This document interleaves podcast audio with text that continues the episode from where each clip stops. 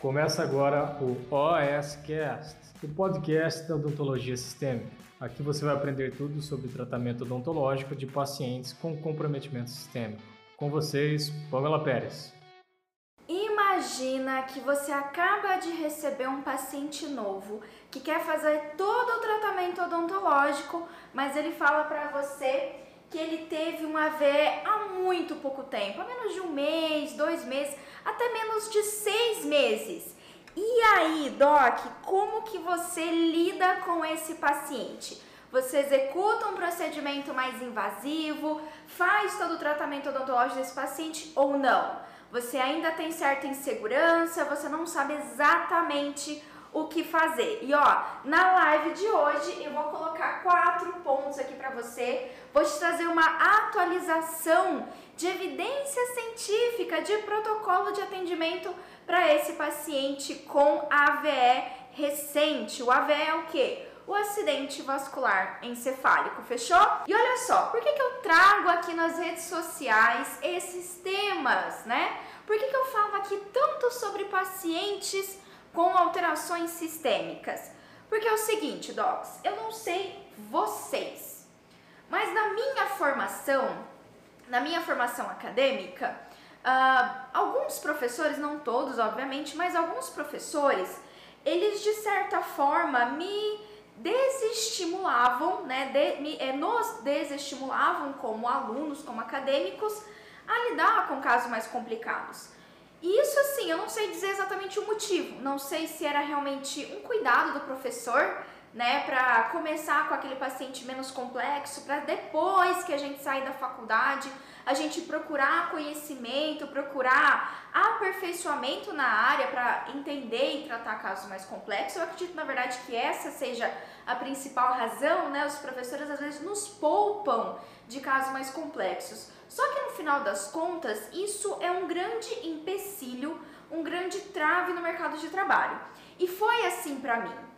Quando eu saí da faculdade, eu comecei a atender os primeiros pacientes com atrações sistêmicas nos consultórios populares que eu trabalhava, ali no primeiro ano de formada, eu tinha muito a visão de que se eu tenho um paciente assim, que sofreu um AVE, né, que é um paciente que tem um histórico de doenças cardiovasculares, que tem alguma alteração cardíaca, ah, esse paciente eu só posso atender ele se o médico me dá uma autorização, né? Se ele passar pela avaliação médica, o médico fala assim, olha, tá liberado, pode, pode tratar esse paciente. Eu tinha essa visão. Só que qual que é a realidade do nosso campo de batalha? Primeiro, nem sempre esse paciente vai conseguir retornar ao médico. Segundo, às vezes é uma situação de urgência. O paciente está com dor, certo? A gente vai ter que dar um jeito de tratar ele. E não adianta, em muitas circunstâncias, só passar o antibiótico, o medicamento para dor, né? A gente precisa fazer uma abordagem, precisa anestesiar, precisa fazer um acesso né? Depois eu preciso irrigar ali uma bolsa, iniciar um tratamento periodontal ou fazer uma extração de um terceiro molar que o paciente desenvolveu uma pericoronarite. Então, assim, a gente precisa ter uma abordagem. A realidade do campo de batalha é diferente, é diferente do que a gente viveu na faculdade. Então, a gente tem que encontrar uma forma de tratar esse paciente e nem sempre ele vai ter condição de buscar o médico. Ou o que já acontecia muito comigo, acontece muito comigo. Acontecia, né? Porque agora não mais mas acontecia de eu pedir a avaliação do médico, o médico falar para mim que ok, ele está liberado para o tratamento odontológico. Só que aí, qual é o protocolo de atendimento para um paciente com AVE? Qual deve ser a minha conduta? Para onde minha conduta, né? Para onde eu devo olhar? Então, docs, quando eu trago para vocês aqui nas nossas terças-feiras, que são nossas lives de conteúdo, trago um caso clínico, trago uma patologia, tá? Então, o meu compromisso aqui é dar o pontapé inicial. Obviamente que em uma live eu não vou conseguir mostrar absolutamente cada tópico do protocolo de atendimento de um paciente que teve AVE recente ou teve um histórico de AVE, né? Tem um histórico de AVE, mas eu vou dar o meu melhor e principalmente focar naqueles pontos que a gente tem que ter mais atenção, tá bom? Porque a nossa realidade é, esse paciente vai bater na sua porta ou numa situação de urgência, ou numa situação de reabilitação, e você vai ter que saber lidar com as minúcias desse paciente. Se você, primeiramente, quer ser resolutivo, quer realmente transformar a vida daquele paciente, quer fazer diferença na vida dele, ou se você trabalha no serviço privado, né, você tem um consultório, a gente precisa desse paciente, precisa vender os nossos tratamentos, precisa realmente não, cada paciente é extremamente valioso para o nosso caixa, né, docs? Então a gente sabe o quanto isso é importante. Combinado?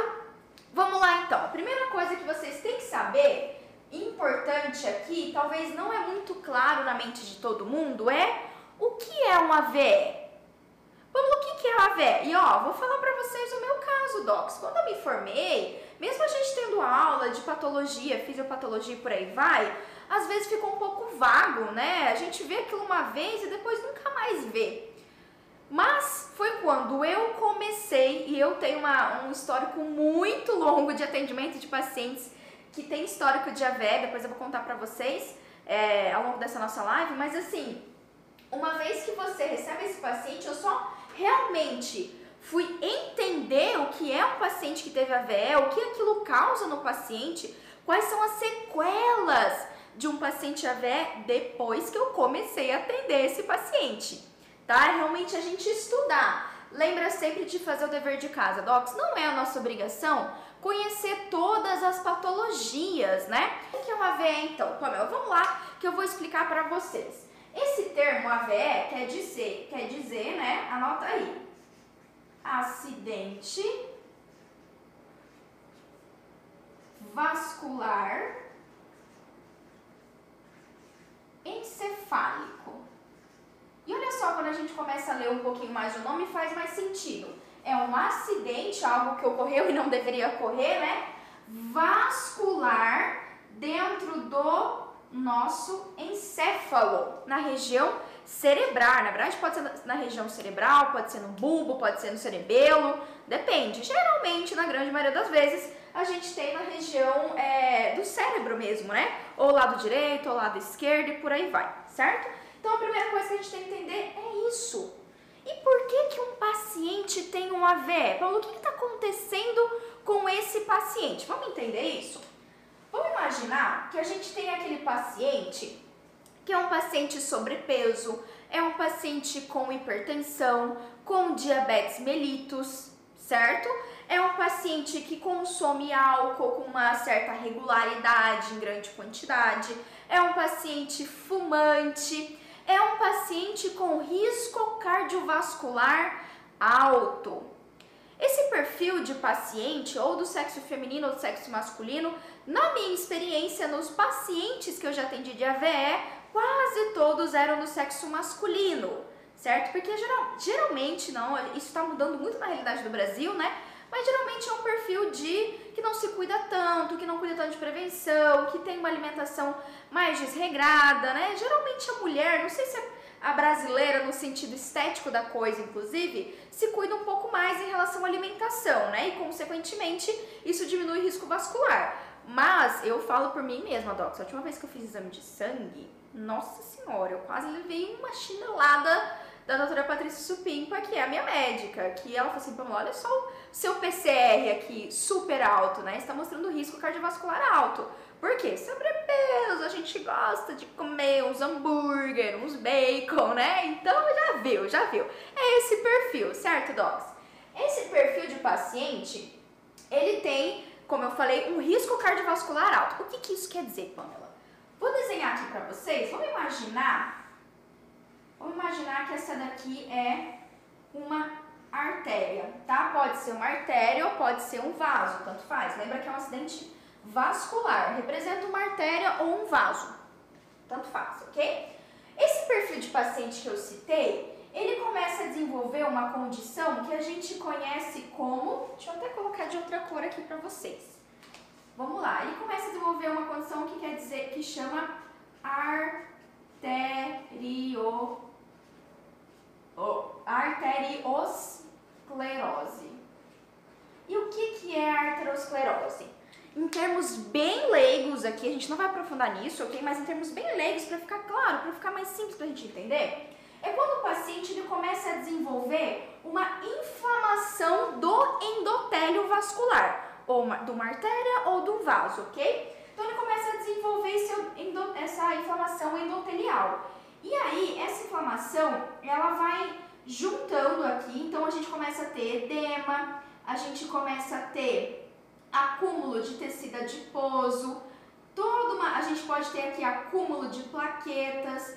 Então a luz, né, a passagem de sangue nessa nessa veia, nesse, nessa artéria, ela fica comprometida por causa da arteriosclerose. É ou também a pode, você pode encontrar na literatura como placa de ateroma, ok? Ok, vamos lá, fica aqui comigo que a gente vai chegar lá, tá? Então, quando a gente tem essa placa de ateroma, essa arteriosclerose, por N motivos, N motivos, isso pode se romper, se deslocar se desprende, né, essa massa que vai ter ali plaqueta, a gente vai ter glicose, paciente diabético, é, geralmente o paciente diabético em si tem uma inflamação vascular, uma vasculite, né? Isso favorece a aterosclerose. Então, a gente tem tudo isso. Então, vamos somar que eu tenho um paciente. Olha, o nosso sangue ele tá passando aqui, certo? O fluxo sanguíneo tá aqui. Então, vamos imaginar que esse paciente além dele ser um paciente diabético que favorece a formação de ateroma, ele também é um paciente que tem pressão alta. Esse vai ser o mais clássico, tá? Muito atenção com o paciente com esse combo pressão arterial e diabetes. Isso é, gente, isso é as, as duas principais patologias crônicas que a gente tem no Brasil, ok? Então, muita atenção com elas. Perfeito, a gente tem essas duas situa essa situação. Diabetes mellitus, vou colocar aqui, né? Ó, diabetes mellitus mais RAS, que é a hipertensão arterial sistêmica. Então, nessa circunstância, imagina que o paciente tem uma pressão alta, isso daqui, a pressão, a, o aumento da pressão faz com que eu tenha uma vasoconstrição e por N motivos essa placa de ateroma se desloque. Pois é, quando a gente tem um, esse deslocamento dessa placa de ateroma, ela vai seguir no fluxo sanguíneo e ela vai parar em algum lugar, vai ter um momento que ela vai parar. Pois é, ela pode parar numa veia da perna. E aí a gente tem o que? Uma trombose venosa profunda. Então imagina essa placa que é, faz, é, forma-se como um coágulo mesmo, sabe? Um, é um, uma, um agrupamento ali de plaqueta, toda aquela questão inflamatória. Isso corre pelas nossa, pela corrente sanguínea, vai parar lá e literalmente entope, bloqueia a passagem de sangue na região da perna, por exemplo. Trombose venosa profunda. Isso também pode acontecer, esse arteroma, se deslocar e parar numa artéria cardíaca. O que, que a gente tem aí? Aí o paciente vai ter um infarto agudo. Ele vai ter um infarto agudo no miocárdio. Entupiu uma artéria, literalmente entupiu, e é isso que o paciente vai te relatar, entupiu uma artéria do coração. O que, que entupiu essa artéria? Um ateroma. Existem outros fatores? Existem, tá bom, Docs? Inclusive o próprio ateroma pode estar ali nessa região é, é, vascular do coração e acabar interferindo no transporte, na chegada de oxigênio naquela região. Mas também, e é o tema da nossa live aqui, esse ateroma ele pode chegar aonde?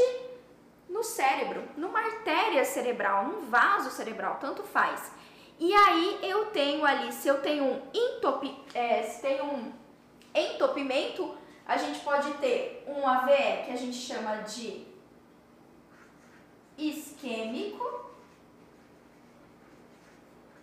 Ou se por acaso eu tenho esse ateroma, né, na região cerebral, ou não tenho ateroma, mas tem alguma alteração, perde-se a integridade dessa, é, dessa elasticidade das artérias. O paciente pode ter um AVE do tipo hemorrágico. Importante. No Brasil, em mais de 90%, não sei exatamente a porcentagem, mas é mais de 90% dos casos, os nossos AVS mais são do tipo isquêmicos. Esse isquêmico é o que está relacionado geralmente, na maior parte dos casos, com arteriosclerose, tá? Por isso que a gente chama de um acidente vascular encefálico. Houve aqui um deslocamento de um de um trombo, um deslocamento dessa placa, há uma isquemia, ela para, se aloja, né, realmente ela tá lá fluindo, no, fluindo na corrente sanguínea até que ela chega numa, numa artéria, num vasinho menor e ela para ali, ela fica ali coagulada, parada. E aí eu tenho uma isquemia da região e consequentemente o que isso leva, o que, que acontece quando eu tenho uma isquemia cerebral? Se foi do lado direito, o paciente vai apresentar certos sintomas, se foi do lado esquerdo, o paciente vai apresentar outros sintomas. E aí, quando a gente tem a isquemia de uma região cerebral, dependendo de quanto tempo ocorreu o AVE e quanto tempo levou para o paciente ser socorrido, a gente tem uma, uma isquemia maior, mais tempo, aquela área cerebral vai ser vai estar tá faltando oxigenação, certo? E aquilo vai entrando em processo de é, perda de vitalidade. Então, o paciente, o que é mais comum, que eu mais vi ao longo da minha das nove anos atendendo pacientes com alterações sistêmicas, é um paciente que ele pode apresentar uma paralisia cerebral, é, pode abranger região muscular, então toda toda aquela inervação que ativa a musculatura ou de um lado ou de outro, né? Ela fica comprometida. O paciente pode perder a capacidade de mastigar, de falar, de deglutir cada paciente vai apresentar uma gravidade.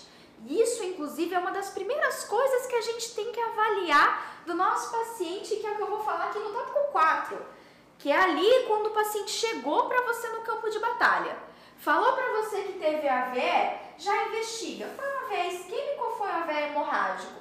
Por quê? Porque se for isquêmico, possivelmente se decorre do paciente ser hipertenso, diabético, risco cardiovascular alto. Se foi hemorrágico, isso é importante para a gente para você ter uma noção de será que esse paciente tem uma alteração vascular importante? Até mesmo o nosso planejamento de uma cirurgia. Né? Às vezes o paciente tem uma fragilidade vascular. Isso pode ser genético, isso pode ser uma condição patológica e por aí vai. Aí é outro tópico para a gente falar numa outra live, ok? Mas tudo bem, Docs? Então, essa daqui é o nosso primeiro tópico. Pois é, Docs, isso daqui também não era claro para mim, né? Isso daqui era algo complexo de entender. Lógico, eu estou simplificando, né? Simplificando para facilitar o nosso entendimento, tá? É, de forma bem didática para vocês. Perfeito, então essa é a nossa primeira avaliação. Ok, Pamela, mas o que eu quero realmente saber, é porque eu vim aqui nessa live, é eu posso atender ou não posso atender um paciente com AVE. E vocês vão ficar abismados, docs, abismados com a informação que eu vou trazer para vocês, tá? Segundo a Sociedade Brasileira de Cardiologia, por ano, em média, tá? Desde essa foi a média de 2020, 2021 não tá diferente, já ultrapassou a média. Além do Covid, além de todas as outras coisas que a gente está passando, no Brasil, cerca de mais de, tá? Mais de 400 mil pessoas morrem por causa de doenças cardiovasculares, como é o caso do AVE. Olha só que importante. Então, quer queira, quer não, você vai receber esse paciente aí no seu consultório, tá? E olha só que interessante, né? As doenças cardiovasculares, trouxe aqui informação da Sociedade Brasileira para vocês, tá? As doenças cardiovasculares que afetam ou o coração ou a circulação, que é no caso do AVE, representam a principal causa de morte no Brasil. Vocês têm noção disso, docs? Principal, vamos tirar aqui Covid, né? Vamos tirar Covid, certo? Mas geralmente 30% dos óbitos no Brasil se decorrem de doenças cardiovasculares. E nós temos por obrigação saber lidar com esse paciente, até porque, por ano, Caroline, 400 mil pessoas é, morrem por doenças cardiovasculares por ano no Brasil. Por ano. Todo ano. Ó, eu até tenho depois um site, a título de curiosidade para vocês, chamado Cardiômetro, cardiômetro.com.br. Depois vocês entram lá, tá? Lá vai mostrar em tempo real os óbitos relacionados a doenças cardiovasculares. Gente, é terrível. Eu olhei hoje, é, só hoje já tinha mais de 800 óbitos, hoje, 800 óbitos de pacientes com doenças cardiovasculares. Só até o meio do ano agora, até o dia do erro, até dia 6 do 7, que é quando eu tô gravando esse vídeo aqui, 6 7 de 2021, até hoje, mais de 200 mil pessoas morreram por doenças cardiovasculares. Não é brincadeira isso, ok? Então sim, você vai receber esse paciente e você vai descobrir, agora nesses nossos próximos tópicos, que é a, você tem uma função, você é protagonista na diminuição do risco cardiovascular. Você sabia disso, Doc? Pois é, você aí, ó, que está aqui me assistindo. Quando você trata um paciente que teve um AVE, que é o tópico aqui nosso, né? Com histórico de AVE ou com esse perfil de risco cardiovascular alto, né? Diabetes mais hipertensão. Quando você trata esse paciente, você diretamente age para diminuir o risco de formação de ateroma diretamente. Mas vamos lá que eu vou trazer para você evidência daqui a pouquinho, certo? Então, docs, ó, só para vocês terem noção, né? Aqui, ó, mais ou menos a gente tem em média no Brasil mil mortes por dia relacionadas a doenças cardiovasculares, cerca de 43 óbitos em uma hora. Quando der uma hora da nossa live, no Brasil, mais de 40 pessoas vão ter vindo, vão ter é, vindo a óbito, né? Vão ter morrido por causa de uma doença cardiovascular. Fica presente para isso, tá? Não só porque, como eu falei no começo da live, a grande dúvida que a gente tem como profissional de saúde, como dentista, na verdade, né? É, ok, mas eu posso atender esse paciente, Pamela? Porque qual é Geralmente, vou dar o meu exemplo aqui para vocês, pode ser que seja diferente na sua formação, mas o que, que eu aprendi na minha faculdade? Eu aprendi que a gente não trata um paciente AVR7. E aí eu fico com a segunda pergunta que eu quero que vocês me ajudem, me ajudem a responder aqui, tá? Vou até colocar um alerta aqui, ó, para vocês, ó, alerta alerta 40 mil óbitos por ano, tá? Relacionadas ao que? As doenças cardiovasculares. Para vocês não esquecerem disso. E vocês vão ver como que o dentista é importante na prevenção nisso, disso, né? Evitar eventos cardiovasculares, ok? Mas vamos lá então. Pamela, posso atender? Vou pegar minha cola aqui para vocês, tá? Eu vou dizer para vocês, eu vou contar um pouquinho da minha experiência de campo de batalha e aí eu vou trazer para vocês evidência científica em relação a isso. Porque tudo que a gente tem, traz aqui, toda live que eu faço para vocês tem campo de batalha somado a evidência científica, obviamente. Não tem como a gente tratar o nosso paciente, especial um paciente com atração sistêmica, sem a gente ter evidência científica, certo? Perfeito. Olha só que interessante. Eu trabalhei num hospital aqui em Campo Grande, que era um hospital de reabilitação. O Hospital São Julião, ele existe até hoje, eu tenho um carinho imenso por esse hospital. E eu passei, eu trabalhei no Hospital São Julião durante três anos.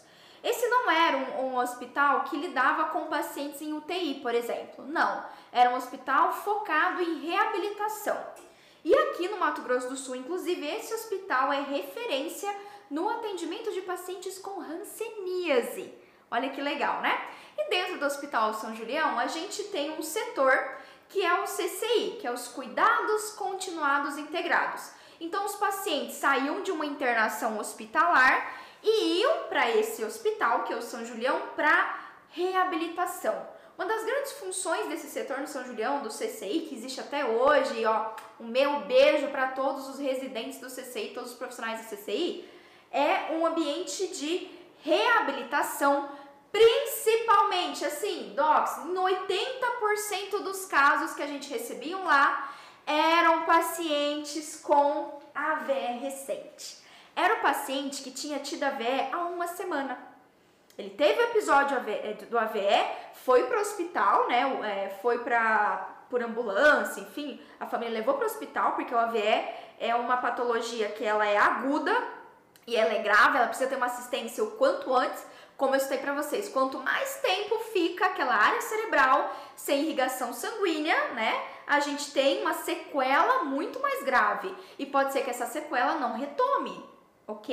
A gente, não sei se você conhece, inclusive, às vezes dentro da sua casa você tem um familiar na sua família que teve um AVE e o paciente ficou sequelado o resto da vida. Docs, tem pacientes que eles fazem tetraplegia, por exemplo, ficam é, literalmente perde cognitivo, compromete cognitivo, compromete deglutição, o paciente fica acamado o resto da vida. Inclusive é um perfil que eu atendi bastante quando eu fazia home care com mais frequência. Os principais pacientes que eu atendi no São Julião eram pacientes com AVR recente. E aí o que, que a gente notava, docs? Esses pacientes, apesar deles terem tido os episódios, em torno de 15 dias a gente já iniciava o tratamento odontológico. Sim, olha só que legal. E ali não era um hospital que atendia urgência, não, realmente era um centro de reabilitação. E depois que o paciente internava, dentro de 15 dias, a odontologia já começava os atendimentos odontológicos. E vocês, pasmem, se vocês quiserem acreditar ou não, tá tudo bem, mas essa é a minha história, né? Essa é a minha vivência de campo de batalha. Eu não sei nem dizer para vocês quantos pacientes com AVE eu já atendi. Em números, sério, foi mais de foi mais de 200, 300 pacientes. Foi três anos de atendimento, né? Toda semana a gente tinha paciente AVE. E docs, mesmo tratando pacientes com 15 dias de é, após o AVE, né? 21 dias após o AVE, eu nunca tive uma intercorrência médica com esse paciente. Nunca tive um paciente que teve um novo episódio de AVE porque eu executei o tratamento odontológico. E isso, essa experiência de campo de batalha que eu fui lá, eu testei, testei, né, para vocês, é para trazer aqui. Eu já passei por isso e essa informação que eu trago nessa rede social, aqui no Instagram, enfim, para vocês nas minhas lives, é para já colocar vocês lá na frente.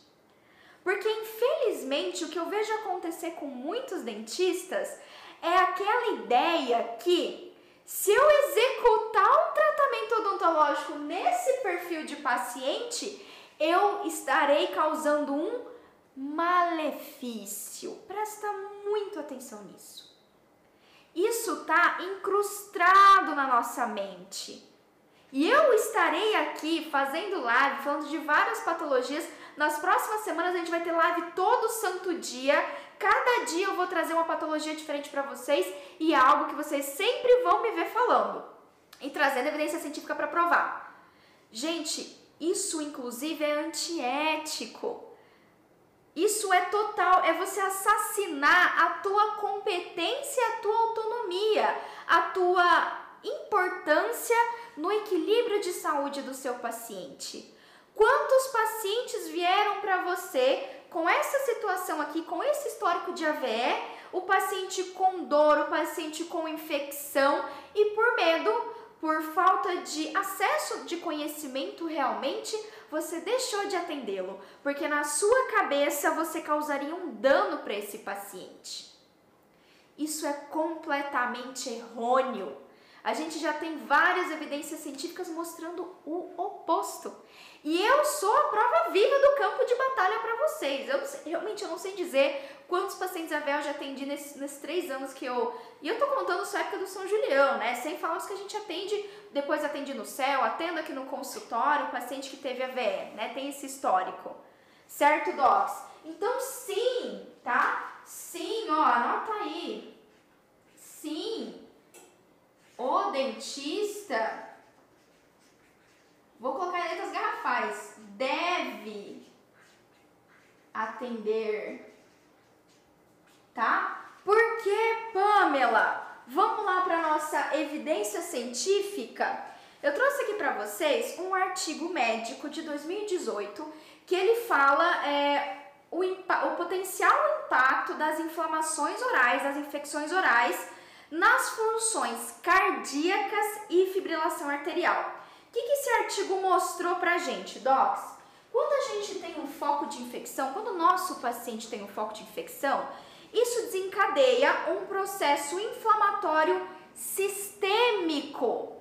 E essa, esse processo inflamatório sistêmico aumenta a formação de ateromas, tá? E tá aqui para você vocês, ó, inclusive foi uma, revi é uma revisão, né?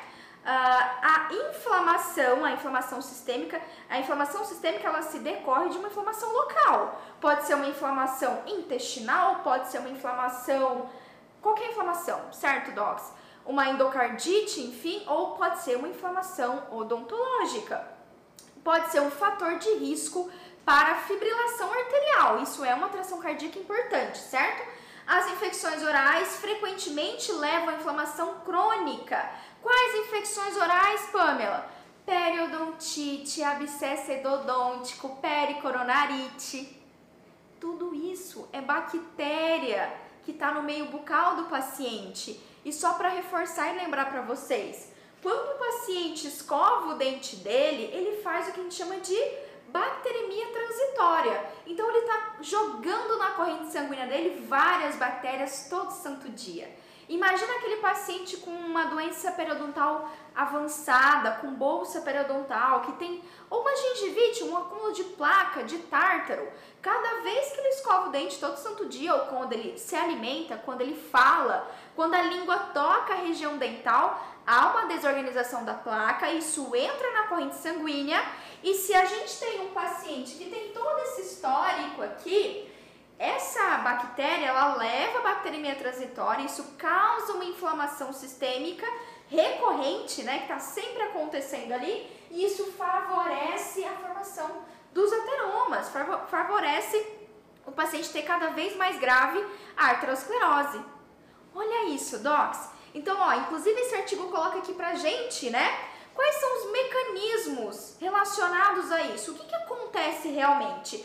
Ele coloca aqui, ó, bacteremia de baixo nível, causada pelas bactérias orais, né? Elas entram na corrente sanguínea e acabam invadindo, por exemplo, os tecidos coronários, os tecidos do coração, os tecidos vasculares, né? A inflamação sistêmica induzida por mediadores inflamatórios que são liberados nos locais da inflamação local para a corrente sanguínea afetam a remodelação cardíaca. Então, docs, existem aqui vários, vários mecanismos inflamatórios hormonais que acabam levando ao agravamento da arteriosclerose e, consequentemente, o um risco maior do paciente ter uma VR recente. Resumindo, quando você aí, ó, dentista, lembra que você é profissional de saúde, quando você executa o tratamento odontológico num paciente que tem histórico de AVE, você ajuda esse paciente. Tira da sua cabeça que o tratamento odontológico prejudica o nosso paciente. O que prejudica o nosso paciente é a gente não ter conhecimento e a gente não se preparar para o atendimento. Não posso aqui ser negligente para vocês e dizer que ah, o mundo é um unicórnio saltitante, né? Não, docs. A gente sabe que a gente tem que estudar e é por isso que vocês estão aqui. E eu já de antemão parabenizo de você tirar a sua terça-feira, uma hora aqui quase falando para vocês, 40 minutos já falando aqui para vocês, para estar aqui comigo e aprofundar os seus conhecimentos. Inclusive tem vários alunos meus aqui da Academia da Odontologia Sistêmica que também estão aqui assistindo. Então você está ganhando conhecimento para isso fazer diferença na sua conduta clínica, fazer diferença na vida do seu paciente e na sua vida, especialmente se você é empreendedor eu. Ok? Tudo bem? Então, por que, que a gente pode atender, né? Vamos lá fazer um resuminho para ficar mais claro? Vou tentar colocar como. Não, acho que o verde vai ficar muito. Vamos tentar. Porque quando a gente controla, anota aí, ó. Controle de foco de infecção. Vou agachar aqui, tá lá? Vocês estão conseguindo ver aí, né? Controle de foco de infecção faz o quê? Diminui, diminui inflamação sistêmica, sistêmica e, consequentemente, menor risco cardiovascular. Ok? Tá claro isso, docs, na mente de vocês agora? Tá claro isso? Vamos, vamos fazer um desenho aqui para ficar bem legal, tá? Tá claro isso? Ó, controle, leva isso daqui. Nunca mais esqueça disso daqui, tá? Nunca mais na sua vida esqueça disso daqui. É isso que vai mudar o jogo daqui para frente. É isso que vai fazer você ter segurança no seu atendimento. Se hoje você é insegura, como a gente começou a falar aqui, né? É inseguro para tratar esse paciente, só, só te falta conhecimento. Anote isso daqui para o resto da sua vida. Conhecimento é poder. Quando a gente não tem conhecimento, docs, olha quantas coisas você perde como profissional. Seja de você ter a realização de tratar um paciente mais complexo, é o que me brilha os olhos aqui no consultório, o que faz eu amar a odontologia até hoje, depois de nove anos de formada, é saber que eu literalmente sou a heroína do meu paciente. Eu trato um paciente complexo, eu trato um paciente que a maior parte dos dentistas tem dificuldade. Geralmente os pacientes que vêm para o atendimento odontológico são pacientes que eles já rodaram por vários outros dentistas, só que o meu conhecimento me empodera como dentista, me dá autonomia e segurança para atender um paciente assim tudo começa com conhecimento, tá? E essa é uma bandeira que eu sempre vou levantar em todas as minhas lives aqui com vocês, ok? Bom, ok, bom, é maravilhoso, já entendi, beleza. Só que aí, qual é o melhor atendimento para esse paciente? Qual é o melhor atendimento? Perdão, qual é o melhor momento para atender esse paciente? O que eu considero um AVE recente e o que eu considero que não, já dá para atender esse paciente tá tranquilo, eu já tô, digamos assim, o risco desse paciente ele é, ter um novo episódio tal é reduzido. Vamos lá, eu vou fazer uma analogia aqui para vocês, para nunca mais vocês esquecerem. E vocês vão se espantar com essa analogia. Eu já usei ela outras vezes e assim as pessoas falam assim: "Meu Deus, essa essa mulher é louca", mas é um fato. Responde aqui para mim então, pra gente chegar nesse tópico aqui que a gente tá quase finalizando. Responde para mim. Só, só responde, tá? Segue aqui comigo, não desiste, vai tudo fazer sentido. Qual é o melhor momento para voar de avião? Se você já, me, já ouviu essa pergunta outras vezes, estava numa live, eu fiz essa pergunta, não precisa responder, talvez você já saiba a resposta, tá? Não precisa dar spoiler aí. Nada de spoiler, ninguém gosta de quem dá spoiler. Mas quem nunca ouviu me responde. Pô, nossa, como assim? Que tem a ver? Só responde. Qual é o melhor momento para você voar de avião? Lógico, no meio do Covid não é o melhor momento, né? A gente sabe muito bem, mas vamos tirar essa hipótese, ok? Qual é o melhor momento para eu voar de avião? Vou dizer para vocês qual que é o melhor momento. Logo depois de um acidente aéreo. Oi, Pamela, como assim? Sim, o melhor momento para você voar de avião é logo depois que teve um acidente aéreo. Por quê?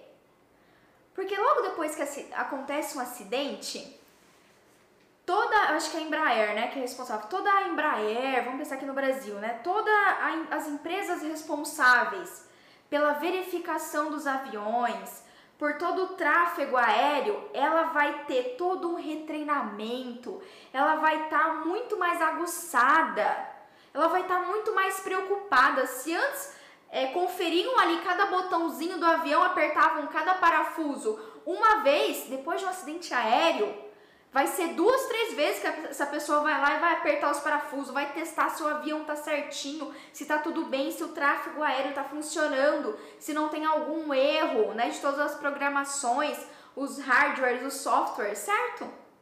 Sim, por quê? Porque acabou de acontecer. Logo depois, vocês lembram daquele acidente aéreo? Não sei, né? Às vezes alguns de vocês não tinham nem nascido ainda, mas aconteceu um acidente aéreo há alguns anos eu acho que foi no aeroporto de Congonhas, não lembro, que o avião ele entrou ali, né? Ele não, não deu tempo dele frear o suficiente e ele entrou na área que ficavam os passageiros, ele, enfim, infelizmente várias pessoas vieram a óbito, foi uma tragédia no Brasil uns anos atrás. E logo depois que aquilo aconteceu, todo o mecanismo da ANAC de regulação, de, de ficar de olho em todo o tráfego aéreo mudou, né? Pois é, e o que, que isso tem a ver, Pamela, com a VE? Vai parecer uma loucura e tá tudo bem, tá tudo bem, você pode me achar louca, mas é um fato.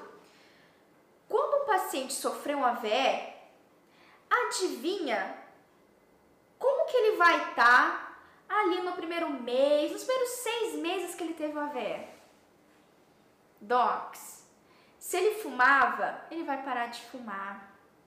Um paciente que teve um AVE grave e ficou sequelado, ficou ali com uma hemiparesia, não conseguia é, falar corretamente, o paciente precisava ali da, da, da esposa, do marido dando de comer, não consegue mais andar, ficou na cadeira de rodas.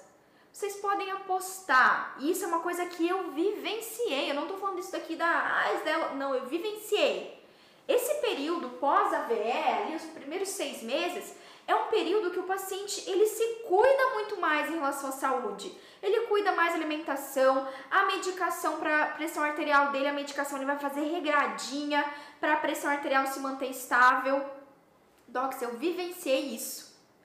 Então, por mais louco que pareça, o melhor momento para você tratar um paciente que sofreu uma AVE, né, é ali naquele período que ele logo após. E quando eu falo logo após, eu vou colocar aqui para vocês aproximadamente um mês.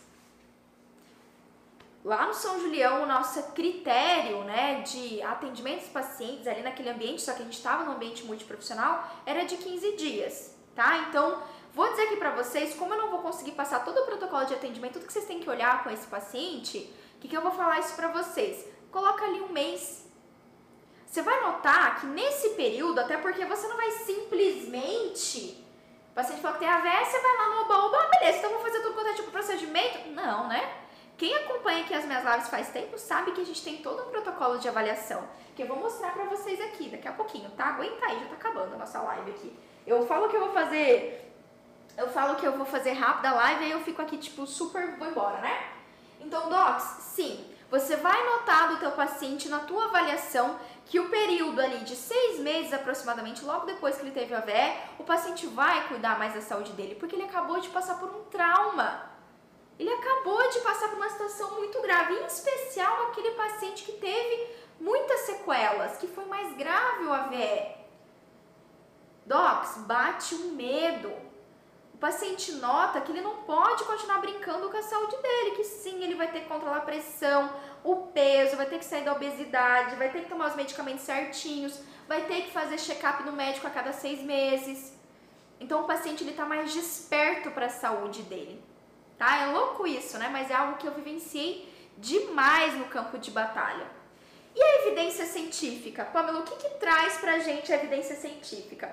Tem alguns artigos aqui que eu trouxe para vocês. Eu trouxe um artigo em relação ao infarto agudo do miocárdio, mas como tudo é um acidente vascular, digamos assim, né? Tudo está relacionado com arteriosclerose, com risco cardiovascular, também se aplica.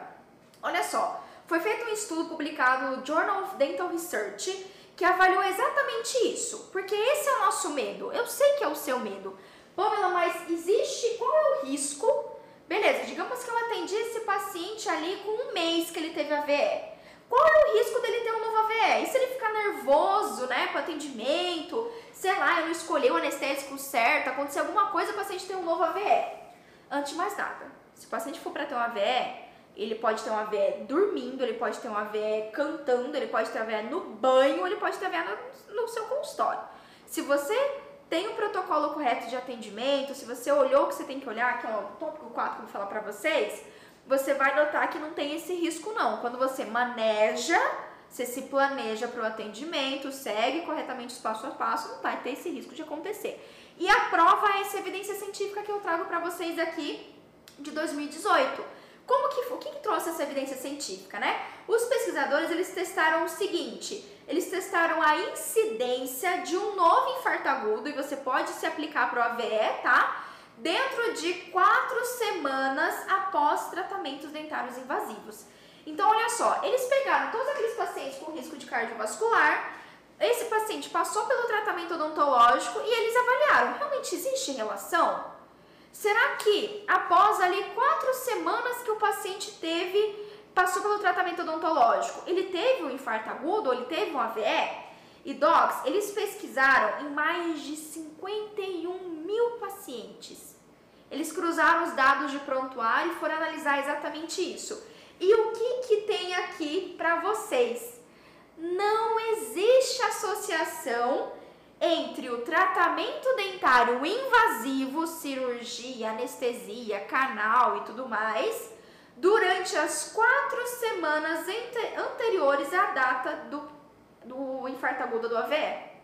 Então, olha só, eles olharam mais de 51 mil pacientes que tinham tido um infarto agudo aqui no caso, que se aplica ao AVE. E desses 50 mil, mais de 50 mil pacientes, o que eles analisaram? Um mês antes desse infarto agudo, o paciente tinha passado, é, não tinha passado por tratamento odontológico nenhum. Ou seja, não existe uma relação. Esse estudo não apoiou a hipótese de um aumento da incidência de um infarto agudo após o tratamento odontológico invasivo, e isso se aplica ao AVE. Eu trouxe aqui um artigo para vocês, existem outros artigos que confirmam essa teoria, até porque, o que, que eu expliquei aqui? Quando a gente trata esse paciente, docs, a gente diminui o risco dele, diminui o risco cardiovascular desse paciente. E a evidência já trouxe pra gente, estudo científico, que não existe relação.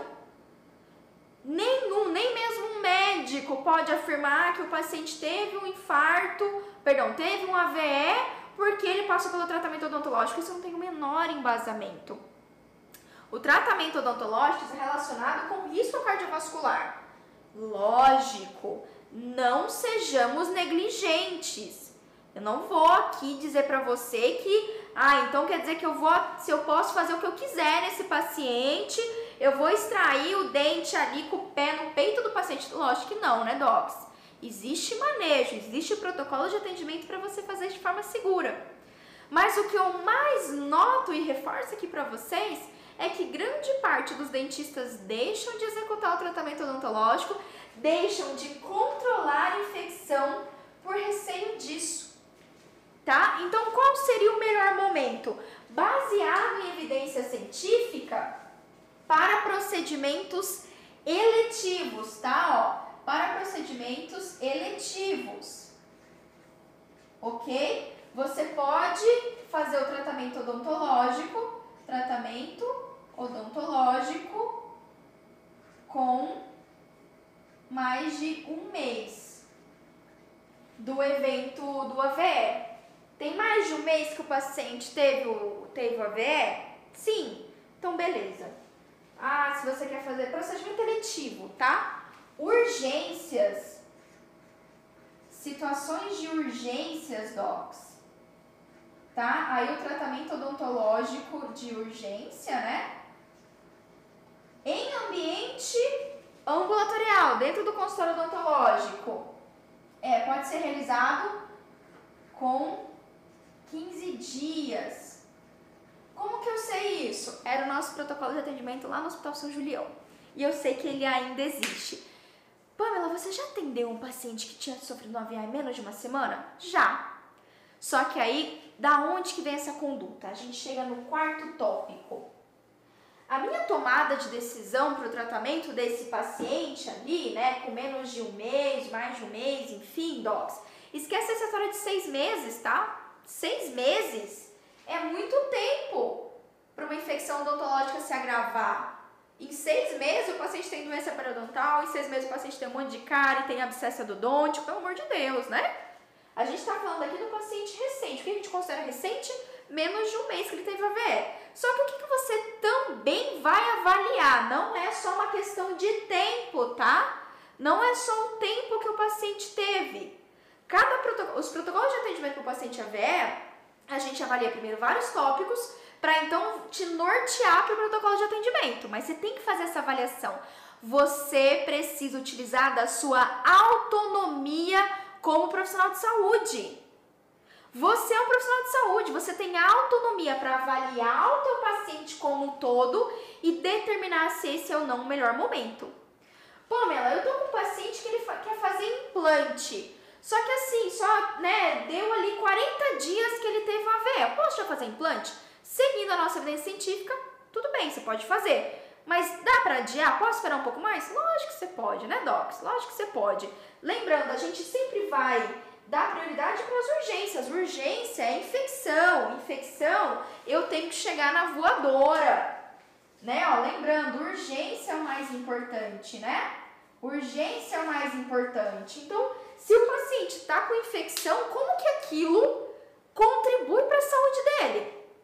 Um paciente com dor aumenta a pressão arterial, o processo de dor desencadeia alterações hormonais que fazem vasoconstrição, que aumentam a pressão arterial, é, levam a crises de hiperglicemia. O paciente tem muito mais risco mantendo o foco de infecção, não só por uma questão inflamatória, mas por dor, dor mesmo, né? Todo estresse de passar por um, é, todo estresse de uma infecção odontológica, né? De não conseguir se alimentar bem, de não conseguir morder adequadamente. Isso sim tra traz muito mais dano e riscos para o paciente do que efetivamente você fazer o tra seu tratamento odontológico. Docs, não tem como se você está tratando, você está fornecendo, provendo saúde para o seu paciente. A gente, mais uma vez, se planeja, avalia corretamente o paciente, mas isso sempre será um benefício. Quando o tratamento odontológico for bem executado e planejado, sempre trará benefício para o seu paciente. Só trará riscos se você não manejar adequadamente. E esses riscos estão relacionados ao quê? Né? O que, que a gente vai avaliar nesse paciente? O primeiro tópico que a gente avalia no paciente, anota aí, são as sequelas. Como que tá o teu paciente que sofreu AVE? Pamela faz 15 dias que ele sofreu AVE, mas ele tá andando, ele tá falando normal. Por quê? Porque não foi um AVE tão grave. Isso é um outro ponto. Os AVEs isquêmicos, que são a grande maioria, a gente tem gravidade do AVE. Como que eu sei que o AVE não foi muito grave? Porque não teve quase sequelas.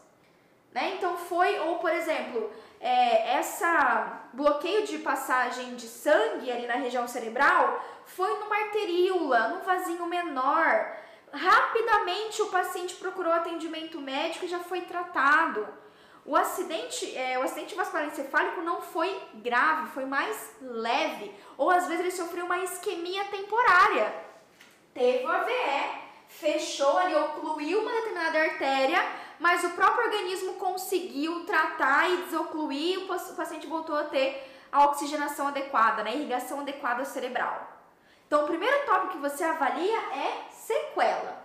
Agora, Pamela, olha só, tem um mês que o paciente teve AVE e ele tá com disfagia, ele não tá mastigando adequadamente, hemiparesia, o paciente está numa cadeira de rodas, o paciente ainda não come pela boca, ele está com uma tráqueo. Opa! Aí, doc, se eu tenho um procedimento eletivo, é obviamente espera mais de um mês, certo? Atende esse paciente home care para trazer mais conforto para ele, inclusive, né? Essa é uma excelente opção. Você fazer o controle de foco de infecção home care. Mas aquele procedimento que é eletivo, a gente posterga até o paciente ter uma, é, uma reabilitação completa. Até porque como que você vai reabilitar esse paciente se o paciente tem uma hemiparesia, né, tem uma flacidez facial, não está falando adequadamente, não está deglutindo adequadamente, tá bom? Então, sequela é uma das principais coisas que você vai olhar. Outras coisas que você vai olhar aqui, né? Deixa eu ver se eu esqueci alguma coisa. Ah, sim! Além dessas sequelas motoras e tal, como que ficou a sequela cardíaca ou a sequela. Sequela cardíaca, inclusive, tá? Então anota aí, como é que tá, Docs? Principalmente, como é que está a pressão arterial desse paciente? Isso daqui vai nortear o nosso atendimento. O paciente tem mantido uma pressão arterial regular? Porque se está mantendo a pressão arterial regular, a, a glicemia baixa, então eu tenho uma situação de acidente, pós-acidente aéreo, lembrou? Nunca mais você vai esquecer disso. Agora não, putz, o paciente, a pressão arterial dele tá assim, descompensada, a glicemia tá lá nas alturas, ele parece que ele teve a veia e aquilo não assustou ele, ele tá mantendo os hábitos deletérios, zero qualidade de vida. Opa, então aí a sua tomada de decisão para o tratamento vai ser sim mais cautelosa, certo, Docs? Outro fator imprescindível para a segurança de um atendimento que sofreu AVE. Um paciente que sofreu AVE, né? Vou anotar aqui. paciente tem ansiedade, tem medo para o tratamento odontológico? Por que, que isso é importante? Quando a gente tem o estresse do tratamento odontológico para esse perfil de paciente, a gente tem toda uma cadeia de liberação hormonal, incluindo a adrenalina, noradrenalina, cortisol, que faz aumento de pressão arterial, que faz vasoconstrição e pode não ser bem-vinda, né? Lembra que eu falei para vocês? Quando você executa um tratamento odontológico planejado, com adequação desses tópicos que eu tô falando para vocês, a total segurança de atendimento, mas você vai ter que aprender a olhar para isso. Você vai ter que sair da sua caixinha de só ficar olhando o dente do paciente e avaliar ele como um todo, ok? Deixa eu lembrar mais algum tópico aqui nas, minha, nas minhas anotações, né? Deixa eu ver aqui, docs. É, Deixa eu ver. Nananana. Ah, outro fator importante para você tratar esse paciente com segurança, né? A sua escolha anestésica. Todo mundo pergunta disso, né?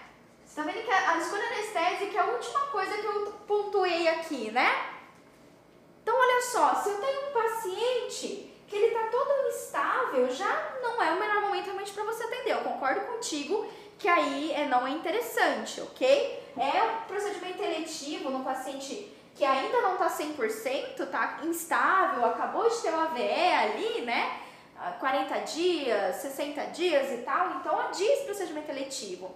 Se é uma situação de urgência, a gente vai manejar para conseguir tratar esse paciente. E um desses manejos, eu estou citando aqui quatro para vocês para te dar um norte, mas um desses manejos sim é o uso de anestésico. Só que olha só, você não vai olhar, a sua escolha não vai ser Lido, Art, Map, Prilo, é, enfim, não. A sua escolha vai ser vasoconstritor. Você vai escolher primeiro vasoconstritor. Então, se eu tenho um paciente mais instável, com certeza aqui um anestésico sem vasoconstritor vai ser mais bem-vindo, vai ser bem-vindo, né? A MEP sem vaso, por exemplo, Agora, se eu tenho um paciente um pouco mais estável, Pamela, até que ele tá legal, o que, que a gente faz? A gente utiliza o anestésico que tem um vasoconstritor menos potente, como por exemplo a noradrenalina ou norepinefrina. E aí a gente tem algumas opções, incluindo a prelocaína, por exemplo. Certo? Mas tudo isso a gente tem que ser avaliado. Então aqui, ó, com ou sem vaso. tá? Essa escolha vai depender de todo esse contexto aqui. É isso que a gente vai olhar. Então é possível, Pamela, eu me deparar com um paciente que teve um AVE há menos de um mês e ele está compensado, está tudo equilibrado, o paciente não tem um nível alto de ansiedade, a pressão está ok, a glicemia está ok. Eu falo esses dois porque é quase sempre você vai ter um paciente com hipertensão e diabetes, certo? É um paciente com poucas sequelas. Então, docs, o seu tratamento odontológico vai ser muito mais seguro, certo? Ok? Agora, se for o oposto disso, a gente vai adiar assim que o paciente tiver uma, um equilíbrio, uma compensação, pensando em procedimentos eletivos. Em situações de urgência, a gente maneja para que ocorra o atendimento e eu faço isso daqui, ó, controle de foco de infecção, para eu ajudar o meu paciente. Nunca esqueça disso o resto da sua vida. Fechou? Beijo pra vocês, até a próxima live.